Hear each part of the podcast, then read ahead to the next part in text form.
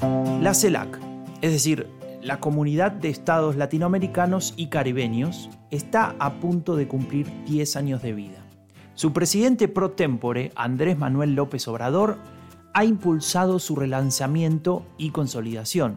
Para entender mejor esta cuestión, le preguntamos a Andrés Malamut, investigador principal de la Universidad de Lisboa, ¿qué es la CELAC y para qué sirve? La CELAC no es una organización regional, es un foro. ¿Cuál es la diferencia?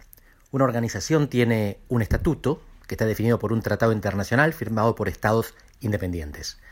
Tiene una sede, tiene presupuesto, tiene personal, cumple funciones, ejerce algún papel unitariamente. ¿Qué es un foro? Es un espacio de encuentro. Es un ámbito en el cual diferentes estados envían representantes, que en este caso son, suelen ser los jefes de Estado, para concertar políticas, para dialogar, no para decidir, y de ninguna manera para obligar.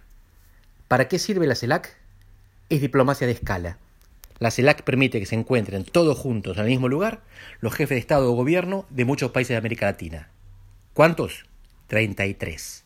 ¿Qué característica singular encontramos dentro de estos 33 estados? Que nueve tienen como jefa de Estado a la reina de Inglaterra. Sí, la CELAC no es un instrumento antiimperialista porque 30% de sus miembros son parte o son reinos del Commonwealth, de la Mancomunidad Británica de Naciones.